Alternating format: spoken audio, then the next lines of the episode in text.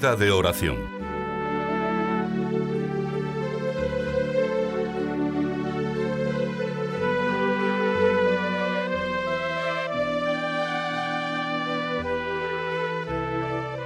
Siempre que sentimos en nuestro corazón deseos de mejorar, de responder más generosamente al Señor, y buscamos una guía, un norte claro para nuestra existencia cristiana, el Espíritu Santo trae a nuestra memoria las palabras del Evangelio. Conviene orar perseverantemente y no desfallecer. La oración es el fundamento de toda labor sobrenatural. Con la oración somos omnipotentes, y si prescindiésemos de este recurso, no lograríamos nada. Quisiera que hoy, en nuestra meditación, nos persuadiésemos definitivamente de la necesidad de disponernos a ser almas contemplativas, en medio de la calle, del trabajo, con una conversación continua con nuestro Dios que no debe decaer a lo largo del día. Si pretendemos seguir lealmente los pasos del Maestro, ese es el único camino. Volvamos nuestros ojos a Jesucristo, que es nuestro modelo, el espejo en el que debemos mirarnos. ¿Cómo se comporta exteriormente también en las grandes ocasiones? ¿Qué nos dice de él el Santo Evangelio? Me conmueve esa disposición habitual de Cristo que acude al Padre antes de los grandes milagros. Y su ejemplo, retirándose 40 días con 40 noches al desierto antes de iniciar su vida pública, para rezar. Es muy importante, perdonad mi insistencia, observar los pasos del Mesías, porque Él ha venido a mostrarnos la senda que lleva al Padre. Descubriremos con Él cómo se puede dar relieve sobrenatural a las actividades aparentemente más pequeñas. Aprenderemos a vivir cada instante con vibración de eternidad y comprenderemos con mayor hondura que la criatura necesita esos tiempos de conversación íntima con Dios para tratarle, para invocarle, para alabarle, para romper en acciones de gracias, para escucharle o sencillamente para estar con él. Ya hace muchos años, considerando este modo de proceder de mi Señor, llegué a la conclusión de que el apostolado, cualquiera que sea, es una sobreabundancia de la vida interior. Por eso me parece tan natural y tan sobrenatural ese pasaje en el que se relata cómo Cristo ha decidido escoger definitivamente a los primeros doce. Cuenta San Lucas que, antes, pasó toda la noche en oración. Vedlo también en Betania, cuando se dispone a resucitar a Lázaro, después de haber llorado por el amigo. Levanta los ojos al cielo y exclama, Padre, gracias te doy porque me has oído. Esta ha sido su enseñanza precisa.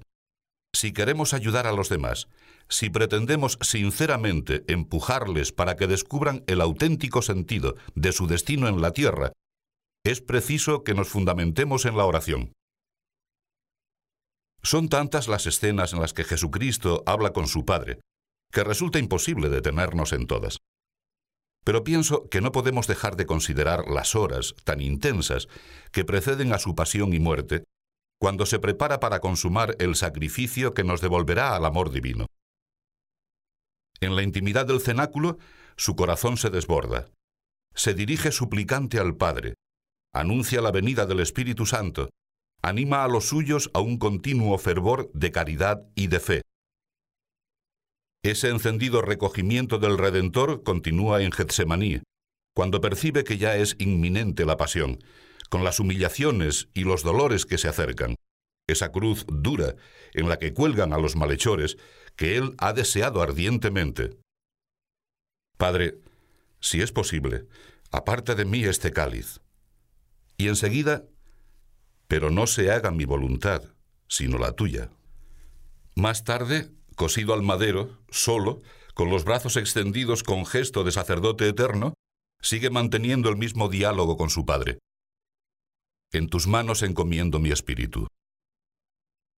Contemplemos ahora a su Madre bendita, Madre nuestra también.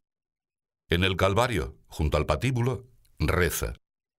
No es una actitud nueva de María, Así se ha conducido siempre, cumpliendo sus deberes, ocupándose de su hogar.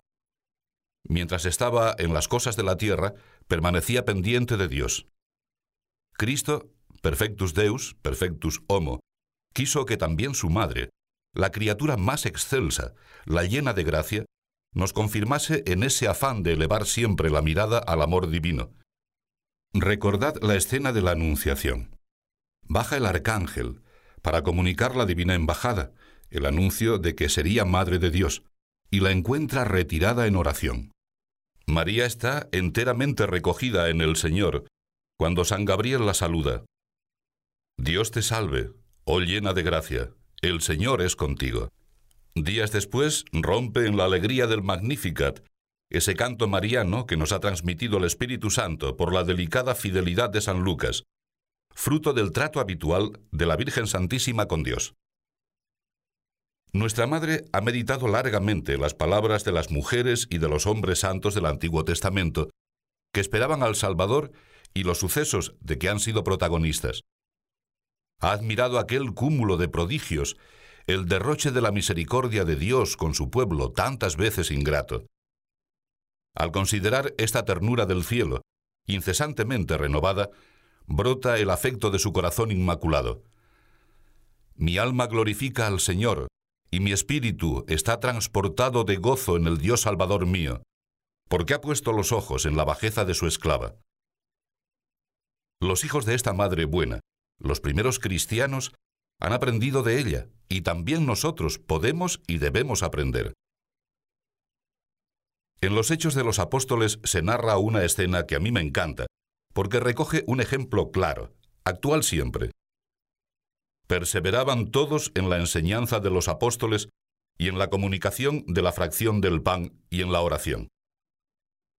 Es una anotación insistente en el relato de la vida de los primeros seguidores de Cristo. Todos animados de un mismo espíritu, perseveraban juntos en oración.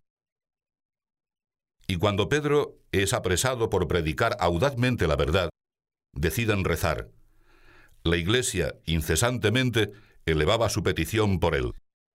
La oración era entonces, como hoy, la única arma, el medio más poderoso para vencer en las batallas de la lucha interior. ¿Hay entre vosotros alguno que está triste?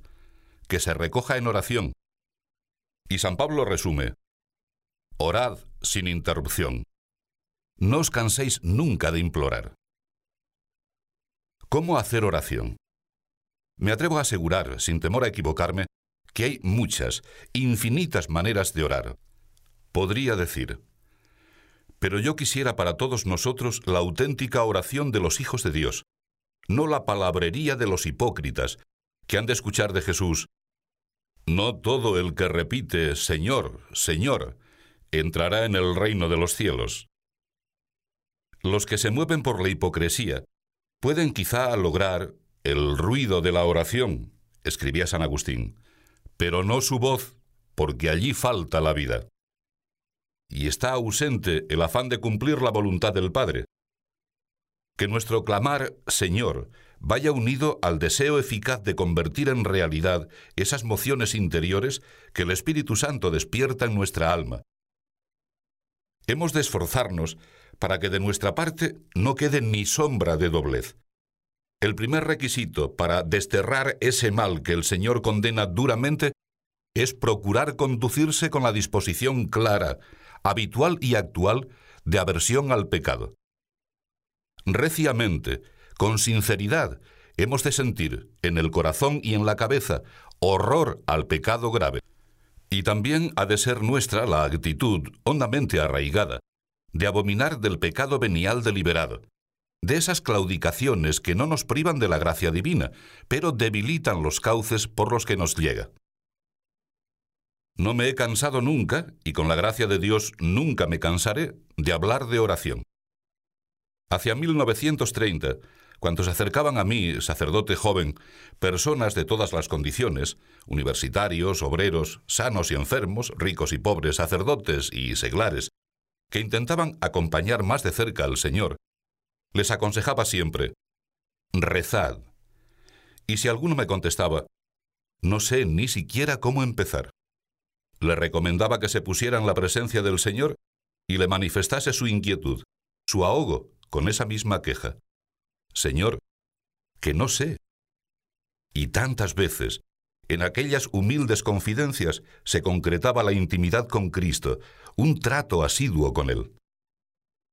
Han transcurrido muchos años y no conozco otra receta. Si no te consideras preparado, acude a Jesús como acudían sus discípulos. Enséñanos a hacer oración. Comprobarás cómo el Espíritu Santo ayuda a nuestra flaqueza, pues no sabiendo siquiera qué hemos de pedir en nuestras oraciones, ni cómo conviene expresarse, el mismo Espíritu facilita nuestros ruegos con gemidos que son inexplicables, que no pueden contarse, porque no existen modos apropiados para describir su hondura. ¿Qué firmeza nos debe producir la palabra dimida? No me he inventado nada cuando, a lo largo de mi ministerio sacerdotal, he repetido y repito incansablemente ese consejo. Está recogido de la Escritura Santa, de ahí lo he aprendido. Señor, que no sé dirigirme a ti. Señor, enséñanos a orar. Y viene toda esa asistencia amorosa, luz, fuego, viento impetuoso del Espíritu Santo, que alumbra la llama y la vuelve capaz de provocar incendios de amor.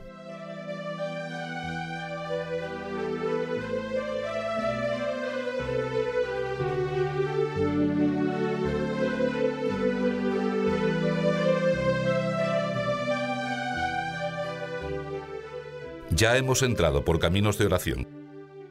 ¿Cómo seguir? ¿No habéis visto cómo tantos, ellas y ellos, parece que hablan consigo mismos, escuchándose complacidos? Es una verborrea casi continua, un monólogo que insiste incansablemente en los problemas que les preocupan, sin poner los medios para resolverlos, movidos quizá únicamente por la morbosa ilusión de que les compadezcan o de que les admiren. Se diría que no pretenden más. Cuando se quiere de verdad desahogar el corazón, si somos francos y sencillos, buscaremos el consejo de las personas que nos aman, que nos entienden. Se charla con el padre, con la madre, con la mujer, con el marido, con el hermano, con el amigo. Esto es ya diálogo, aunque con frecuencia no se desee tanto oír como explayarse, contar lo que nos ocurre. Empecemos a conducirnos así con Dios, seguros de que Él nos escucha y nos responde. Y le atenderemos y abriremos nuestra conciencia a una conversación humilde para referirle confiadamente todo lo que palpita en nuestra cabeza y en nuestro corazón. Alegrías, tristezas, esperanzas, sinsabores, éxitos, fracasos y hasta los detalles más pequeños de nuestra jornada. Porque habremos comprobado que todo lo nuestro interesa a nuestro Padre Celestial. Venced, si acaso la advertís, la poltronería, el falso criterio de que la oración puede esperar. No retrasemos jamás esta fuente de gracias para mañana. Ahora es el tiempo oportuno. Dios, que es amoroso espectador de nuestro día entero, preside nuestra íntima plegaria. Y tú y yo, vuelvo a asegurar, hemos de confiarnos con Él como se confía en un hermano, en un amigo, en un padre. Dile, yo se lo digo, que Él es toda la grandeza, toda la bondad, toda la misericordia. Y añade, por eso quiero enamorarme de ti, a pesar de la tosquedad de mis maneras, de estas pobres manos mías, ajadas y maltratadas por el polvo de los vericuetos de la tierra. Así, casi sin enterarnos, avanzaremos con pisadas divinas, recias y vigorosas, en las que se saborea el íntimo convencimiento de que junto al Señor también son gustosos el dolor la abnegación, los sufrimientos. Qué fortaleza para un hijo de Dios saberse tan cerca de su Padre. Por eso, suceda lo que suceda, estoy firme, seguro contigo, Señor y Padre mío, que eres la roca y la fortaleza. Para algunos todo esto quizá resulta familiar, para otros nuevo, para todos arduo. Pero yo, mientras me quede aliento, no cesaré de predicar la necesidad primordial de ser alma de oración, siempre, en cualquier ocasión y en las circunstancias más dispares, porque Dios no nos abandona nunca. No es cristiano pensar en la amistad divina exclusivamente como en un recurso extremo. ¿Nos puede parecer normal ignorar o despreciar a las personas que amamos? Evidentemente, no. A los que amamos van constantemente las palabras, los deseos, los pensamientos. Hay como una continua presencia, pues así con Dios. Con esta búsqueda del Señor, toda nuestra jornada se convierte en una sola íntima y confiada conversación. Lo he afirmado y lo he escrito tantas veces, pero no me importa repetirlo, porque nuestro Señor nos hace ver, con su ejemplo, que ese es el comportamiento certero. Oración constante, de la mañana a la noche y de la noche a la mañana. Cuando todo sale con facilidad, gracias Dios mío. Cuando llega un momento difícil, Señor, no me abandones. Y ese Dios, manso y humilde de corazón, no olvidará nuestros ruegos ni permanecerá indiferente porque Él ha afirmado, Pedid y se os dará, buscad y encontraréis, llamad y se os abrirá. Procuremos, por tanto, no perder jamás el punto de mira sobrenatural, viendo detrás de cada acontecimiento a Dios, ante lo agradable y lo desagradable, ante el consuelo y ante el desconsuelo por la muerte de un ser querido. Primero de todo, la charla con tu Padre Dios, buscando al Señor en el centro de nuestra alma. No es cosa que pueda considerarse como pequeñez, de poca monta. Es manifestación clara de vida interior constante, de auténtico diálogo de amor. Una práctica que no nos producirá ninguna deformación psicológica, porque para un cristiano debe resultar tan natural como el latir del corazón. En este entramado, en este actuar de la fe cristiana se engarzan como joyas las oraciones vocales. Son fórmulas divinas. Padre nuestro, Dios te salve, María. Gloria al Padre, y al Hijo, y al Espíritu Santo. Esa corona de alabanzas a Dios y a nuestra Madre, que es el Santo Rosario, y tantas, tantas otras aclamaciones llenas de piedad que nuestros hermanos cristianos han recitado desde el principio. San Agustín, comentando un versículo del Salmo 85, Señor, apiádate de mí, porque todo el día clamé a ti, no un día solo. Escribe, Por todo el día entiende todo el tiempo, sin cesar. Un solo hombre alcanza hasta el fin del mundo, pues claman los idénticos miembros de Cristo, algunos ya descansan en Él, otros le invocan actualmente, y otros implorarán cuando nosotros hayamos muerto, y después de ellos seguirán otros suplicando. ¿No os emociona la posibilidad de participar en este homenaje al Creador que se perpetúa en los siglos? Qué grande es el hombre cuando se reconoce criatura predilecta de Dios y acude a Él tota en cada instante de su peregrinación terrena. Que no falten en nuestra jornada unos momentos dedicados especialmente a frecuentar a Dios, elevando hacia Él nuestro pensamiento, sin que las palabras tengan necesidad de asomarse a los labios, porque cantan en el corazón. Dediquemos a esta norma de piedad un tiempo suficiente. Ahora fija si es posible. Al lado del sagrario, acompañando al que se quedó por amor. Y si no hubiese más remedio, en cualquier parte, porque nuestro Dios está de modo inefable en nuestra alma en gracia. Te aconsejo, sin embargo, que vayas al oratorio siempre que puedas, y pongo empeño en no llamarlo capilla para que resalte de modo más claro que no es un sitio para estar, con empaque de oficial ceremonia, sino para levantar la mente en recogimiento e intimidad al cielo, con el convencimiento de que Jesucristo nos ve, nos oye, nos espera y nos preside desde el tabernáculo, donde está realmente presente, escondido en las especies sacramentales. Cada uno de vosotros, si quiere, puede encontrar el propio cauce para este coloquio con Dios. No me gusta hablar de métodos ni de fórmulas, porque nunca he sido amigo de encorsetar a nadie. He procurado animar a todos a acercarse al Señor, respetando a cada alma tal como es, con sus propias características. Pedidle que meta sus designios en nuestra vida, no solo en la cabeza, sino en la entraña del corazón y en toda nuestra actividad externa. Os aseguro que de este modo os ahorraréis gran parte de los disgustos y de las penas del egoísmo, y os sentiréis con fuerza para extender el bien a vuestro alrededor. ¿Cuántas contrariedades desaparecen cuando interiormente nos colocamos bien próximos a ese Dios nuestro que nunca abandona? Se renueva con distintos matices ese amor de Jesús por los suyos, por los enfermos, por los tullidos, que pregunta, ¿qué te pasa? Me pasa y enseguida luz o al menos aceptación y paz. Al invitarte a esas confidencias con el Maestro, me refiero especialmente a tus dificultades personales, porque la mayoría de los obstáculos para nuestra felicidad nacen de una soberbia más o menos oculta.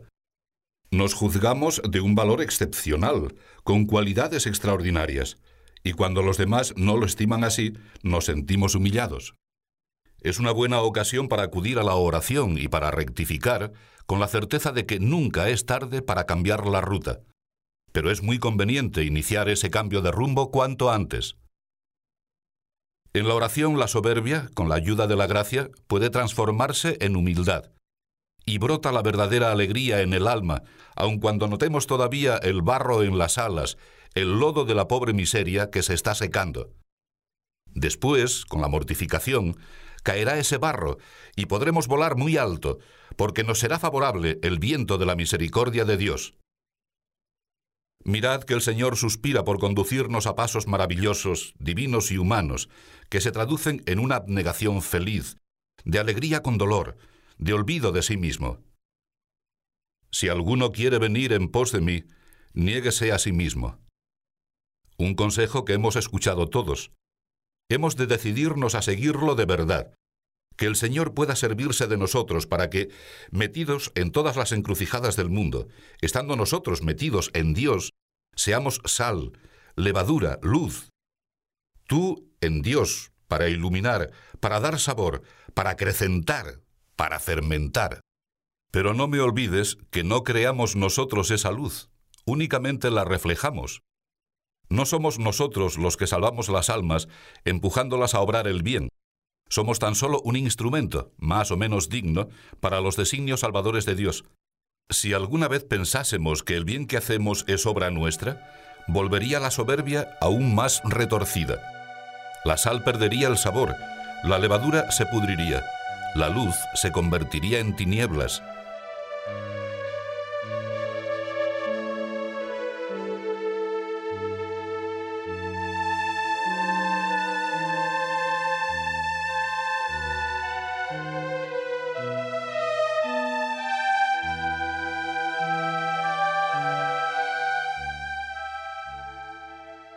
Cuando en estos 30 años de sacerdocio he insistido tenazmente en la necesidad de la oración, en la posibilidad de convertir la existencia en un clamor incesante, algunas personas me han preguntado, ¿pero es posible conducirse siempre así?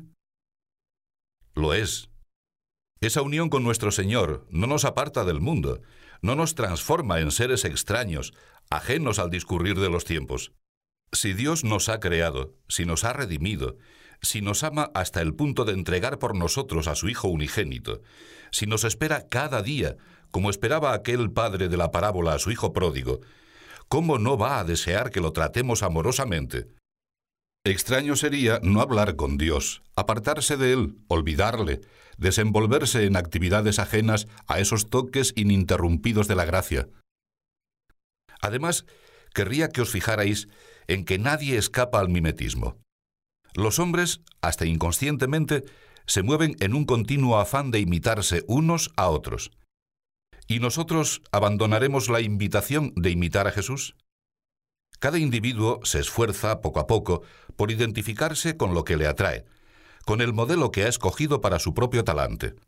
Según el ideal que cada uno se forja, así resulta su modo de proceder.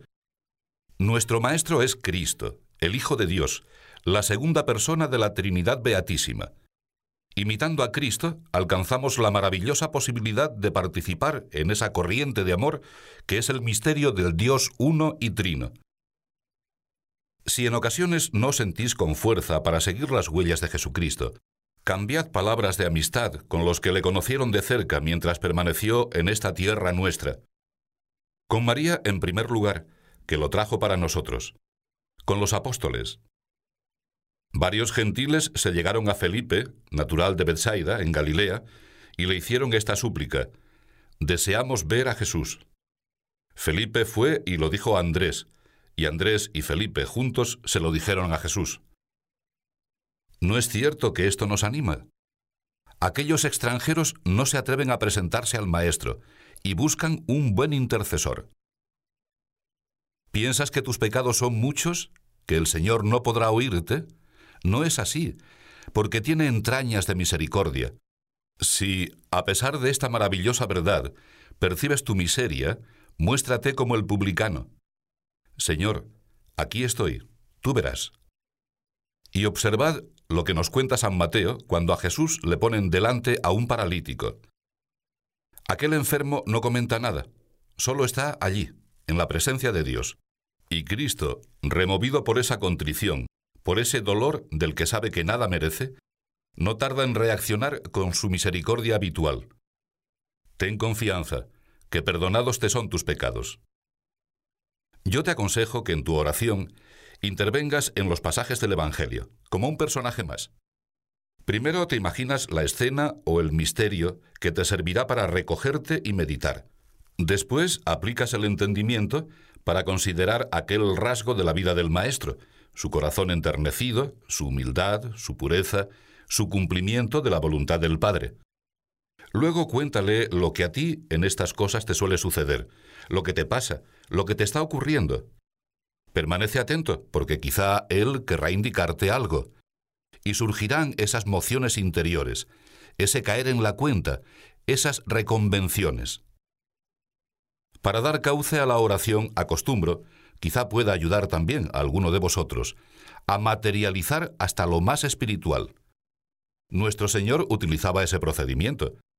Le gustaba enseñar con parábolas sacadas del ambiente que le rodeaba, del pastor y de las ovejas, de la vid y de los sarmientos, de barcas y de redes, de la semilla que el sembrador arroja a voleo. En nuestra alma ha caído la palabra de Dios.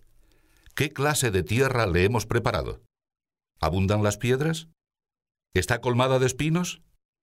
¿Es quizá un lugar demasiado pisado por andares meramente humanos, pequeños, sin brío? Señor, que mi parcela sea tierra buena, fértil, expuesta generosamente a la lluvia y al sol, que arraigue tu siembra, que produzca espigas granadas, trigo bueno. Yo soy la vid, y vosotros los sarmientos. Ha llegado septiembre y están las cepas cargadas de vástagos largos, delgados, flexibles y nudosos, abarrotados de fruto, listo ya para la vendimia. Mirad esos sarmientos repletos, porque participan de la savia del tronco. Solo así se han podido convertir en pulpa dulce y madura, que colmará de alegría la vista y el corazón de la gente, aquellos minúsculos brotes de unos meses antes. En el suelo quedan quizá unos palitroques sueltos, medio enterrados. Eran sarmientos también, pero secos, agostados. Son el símbolo más gráfico de la esterilidad. Porque sin mí no podéis hacer nada.